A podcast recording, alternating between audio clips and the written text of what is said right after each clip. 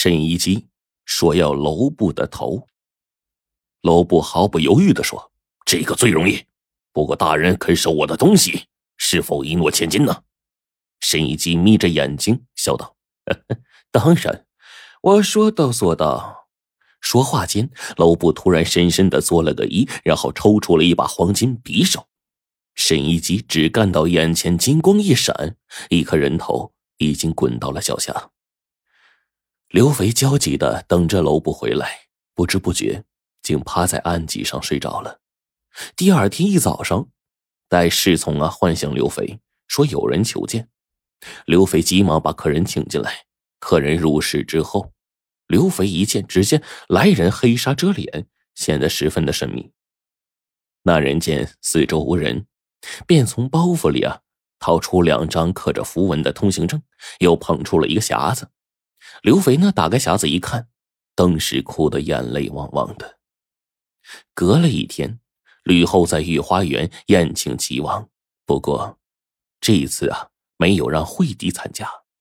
刘肥就匆匆的进了宫，见吕后早已坐在尊位上等候，于是连忙三十步外一步一磕头。这个时候，沈一基大声的说：“这位便是鲁元公主。”刘肥赶紧扑通一下跪在鲁元公主的面前，一边挤出几滴眼泪说：“母亲啊，母亲，儿子好想你呀。”那鲁元公主啊。其实就是吕后的女儿，惠帝的姐姐。算起来呀，本该称刘肥为兄长才是呢。可是呢，现在刘肥一个劲儿的行母子之礼，鲁元公主居然厚着脸皮打理，这引的是哄堂大笑啊。吕后那更是得意的不得了，她就暗想：刘邦啊，刘邦，你赶紧睁眼看看你与曹氏生的乖儿子吧！封了最富庶的齐地又怎样？还不是我叫他割地，他就割地，玩弄于股掌之中，比我儿子年长又如何呀？如今他尊我女儿为母亲，论辈分，他得叫我奶奶了。想到这里，吕后感到多年积聚在心中的恶气终于得到了发泄，便放声大笑。他禁不住以赞赏的眼光看了沈一基一眼。沈一基啊，赶紧谦卑的低下了头。这家伙就是吕后肚子里的蛔虫，就吕后所想的，他拿捏的一清二楚。刘肥呢，我这一肚子的不爽，这几声母亲，他叫出来之后，连自己都感觉特别恶心。但他想到一片苦心的楼部，想起了远在齐地的儿子，眼下不是意气用事的时候。为了保存家人，为了不辜负吕布，再屈辱也得忍一忍呢。于是呢，他又恭恭敬敬的向吕后、鲁元公主等人呢祝歌祝酒。敬完之后呢，又规规矩矩的坐着饮酒，正正经经的看着文艺表演。若非回答问题，那是绝不开口说话的。席中时，刘肥才向吕后轻轻的道出了一句。太后奶奶在上，儿臣想择日先归齐地，为我母亲清理城阳郡封地，准备盛大庆典，恭候圣驾，不知可否？吕后脸色一沉，沈一基连忙俯身在吕后耳边嘀咕着：“太后明鉴，现在吕布既除，齐王割了三郡之地，已经不成气候了。如果不答应齐王回国的要求，恐天下诸侯不服啊！”吕后听了，不知可否，沉吟起来。宴席之上，吕后虽然没有当场应允刘肥回到齐地，但是刘肥呢，已经把他的心思摸了个八九不离十。当天晚上，刘肥打扮成一个卖酒的商人，独自一人，凭着沈一基的第一张通行证，逃出了馆舍，直奔长安城的东门。没想到路上碰到了一支队伍。打的旗号是东城门卫官，那是正赶上守门的士兵换班了。但令人意想不到的是啊，刘肥被领队的守门官给拦住了。刘飞就赶紧的把第二张通行证掏出来，没想到守门官一看大怒，原来是案犯，抓起来！刘飞一下懵了，连忙辩解：“我我怎么成案犯了呀？”守门官喝道：“你手下有个姓娄的，几年前杀了我一个兄弟，今天可算是栽在我的手里了。”守门官说完，挥手示意手下将刘飞呀五花大绑，押上了一辆遮的是密密实实的囚车。路上一路前行，不多一会儿呢，在一座气派不凡的老宅前停了下来。刘肥呢被人带进了宅内之后松了绑，随后啊。又单独的进了一间房，房内早已经是摆好了酒席。刘肥定睛一看，眼前站着一熟人呢。那人一见刘肥，立马跪下来：“主公受苦，请受曹参一拜。”刘肥没明白怎么回事身后的守门官扯掉了头盔，也跪了下来：“齐王受委屈，请受老臣张良一拜。”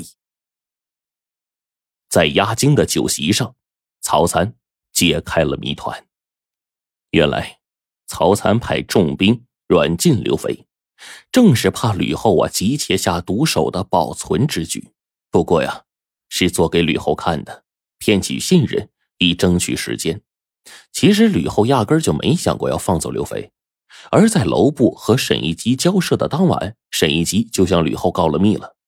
吕后本来是想大开杀戒的，但是呢，张良巧妙的通过地图上故意让人看到的“张”字，警告吕后，开国元老张良可在局中呢。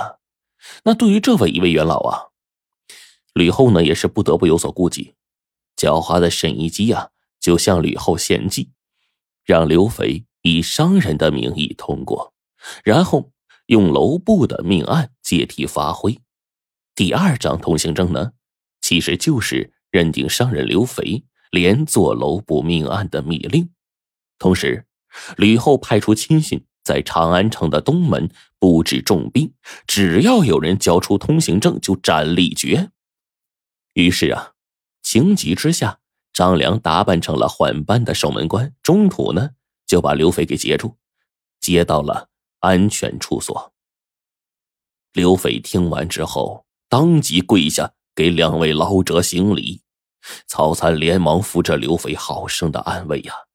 刘飞想起了楼布，悲切的说道：“可惜楼布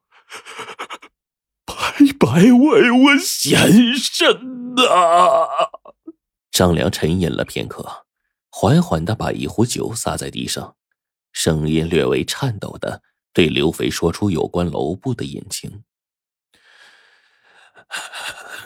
先主高皇帝知道吕后心胸狭窄，将来必定为难他最年长的庶子，也就是齐王您。于是数年前派曹参去齐国为相辅助您，而叮嘱我在都中观察吕后的动向。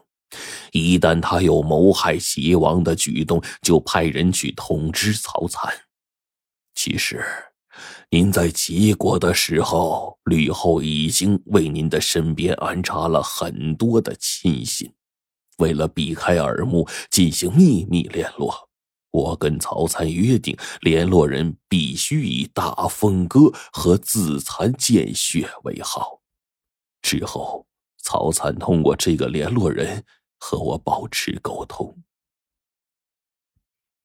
当时啊，张良和曹参约定，联络人必须自残见血，因为万一有人截获情报，即使是他知道大风哥的暗号，也定然不肯付出自残见血的残酷代价来伪装联络人。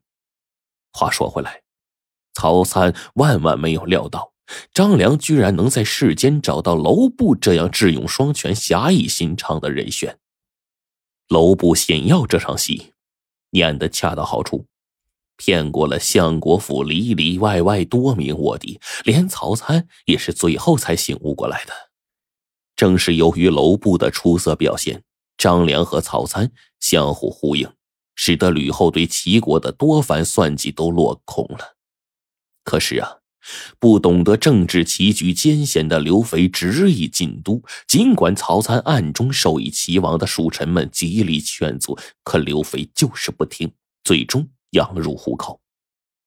吕后就想借此机会来除掉刘肥，分割齐地。不过，吕后身后有曹参的线人张良和曹参呢，很快就截获了情报。张良要求楼部。不惜代价保护齐王，并以银匕首为警戒信号，而黄金匕首则作为吕后即将动手的最高警示信号。于是，楼部马上就贿赂沈一基，实施了割地报身的方案，给张良和曹参介入营救行动啊创造机会。楼部夜见沈一基应对自如、从容赴死，似乎对吕后的全盘计划了若指掌，这打乱了吕后的思路。他震惊了，最后没敢在正面下手。而沈一基呢，为了确保万无一失的借刀杀人之计，反而被张良将计就计，救出了困于局中的刘飞。曹参是万分感叹呢。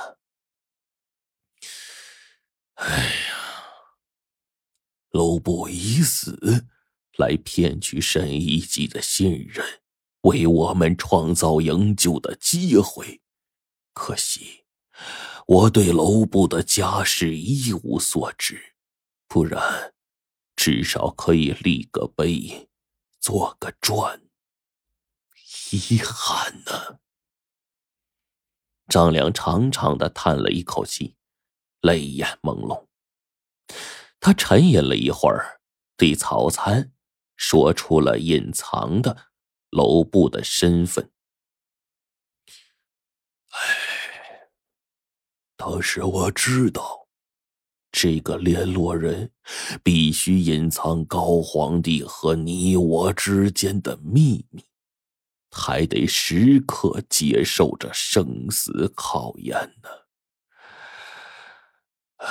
我经过千挑万选，才从自己的族人后辈中选出一个优秀的青年，改名为楼布。而当年为了配合他，他的父兄甘愿到临淄伪装成当铺的掌柜。必要的时候，做出了自我牺牲。听完这段话，曹参惊呆了。一旁的刘肥早已抓住张良的手，嚎啕大哭，一句话也说不出来。后来，在曹参和张良的安排下，刘肥秘密护送回了齐国，于惠帝六年去世，谥号惠王。